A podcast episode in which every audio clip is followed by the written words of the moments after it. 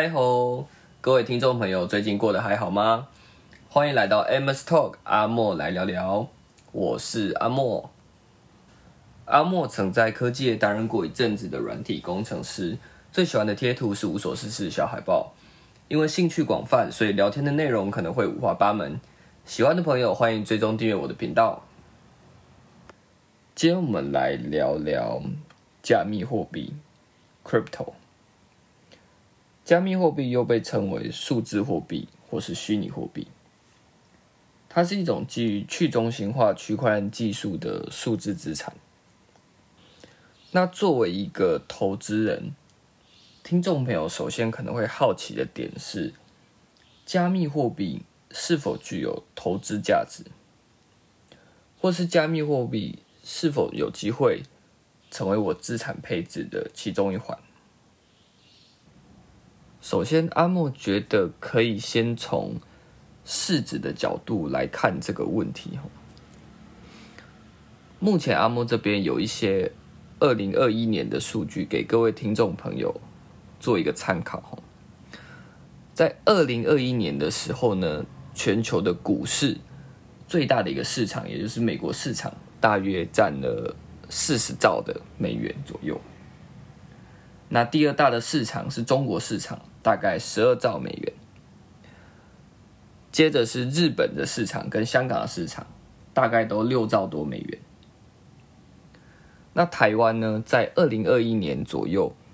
整个台股总市值呢，大概是两兆美元左右。那相比于呃这些大家比较常见的股市之外，加密货币的总市值在二零二一年的时候，大概也是两兆美元左右，所以大约跟整个台湾的股市的总市值差不多。所以从市值的角度来看这个问题，听众朋友大概就有一个概念是说：哦，加密货币它这个投资市场它不是到很大，相比于美国啊或是中国的。股票市场来讲，还是有一些差距的，但是它也差不多成长到了一定的规模，就是它差不多也到了像我们呃台湾股市的总市值这样的一个呃量体了。所以以这个角度来看，阿莫会觉得加密货币这个市场或许是存在一些投资机会的。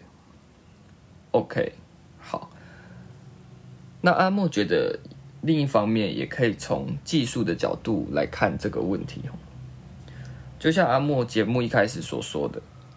加密货币是一种基于区块链技术的数字资产。那什么是区块链技术呢？区块链技术是一种分散式的资资料库技术，它主要的特点是在去中心化、不可篡改性。透明性和安全性。那区块链的技术目前有一些主要的应用，包括刚刚提到的加密货币，那还有智能合约、供应链管理，以及二零二一年非常火红的 NFT 等等，这些都是区块链的目前比较广为人知的一些应用。所以对于阿莫来说，投资加密货币，其实很大一部分是在投资区块链技术，这个技术将来未来的发展。阿莫认为，吼，区块链技术其实是不亚于 AI 技术的另外一个技术发展方向，在未来三到五年或是五到十年，会有一个爆发性的增长。OK，好，那听到这边，听众朋友可能会好奇说：“哎，阿莫。”如果我也很看好区块链技术，我也想要投资在区块链技术上，我是不是一定要购买加密货币啊？那其实就阿莫所知是是不一定哦，因为像是目前在加密货币里面，全球前三大的交易所之一 Coinbase，它的股票就有在美股上市吼，所以你其实是可以买到 Coinbase 的股票的，也就是说。还有另外一种方式是透过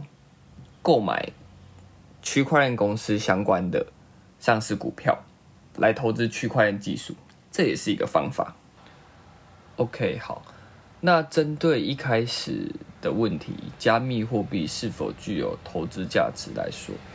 刚刚阿莫试着以市值以及技术的这两个角度来做分析。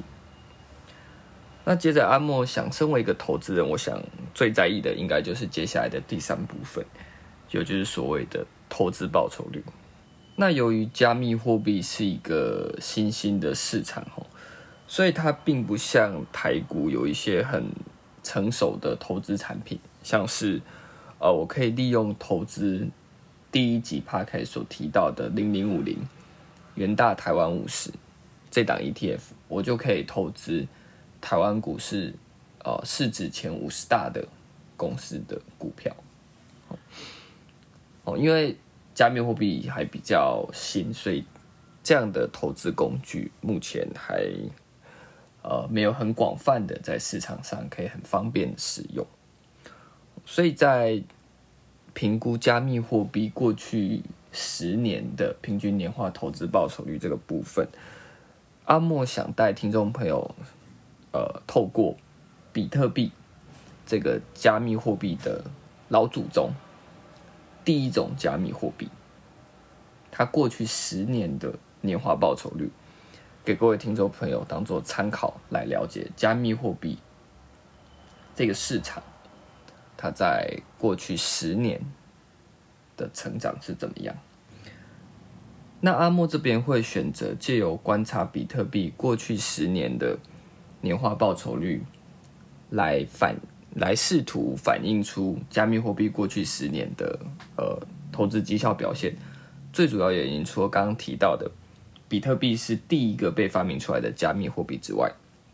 比特币在加密货币的市场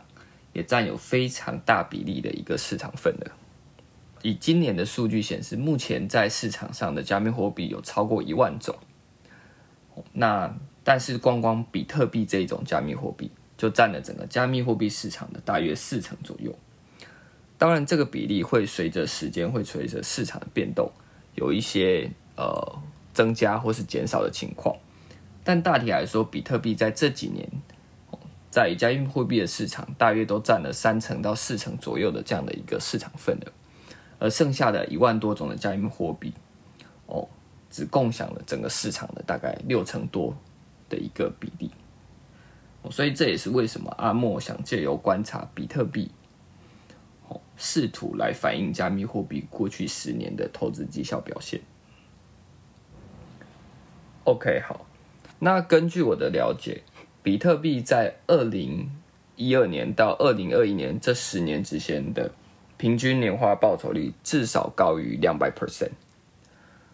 如果听众朋友还记得第一集阿莫在聊零零五零的时候有说到，零零五零的平均年化报酬率是六 percent，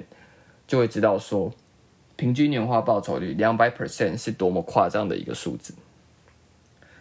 那这边阿莫也必须再特别强调一下，两百 percent 仅是平均年化报酬率，也就是说，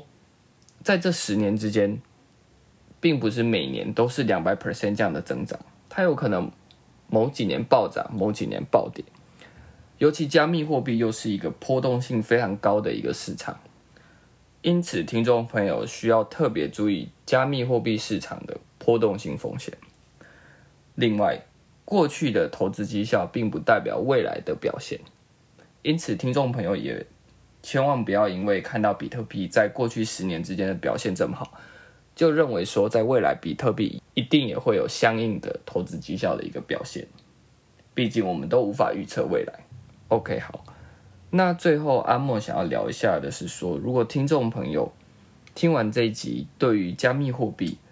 比特币、数字资产有兴趣。想要投资看看的话，阿莫会比较建议各位听众朋友采用第一集介绍零零五零买进的方式时所谈到的定期定额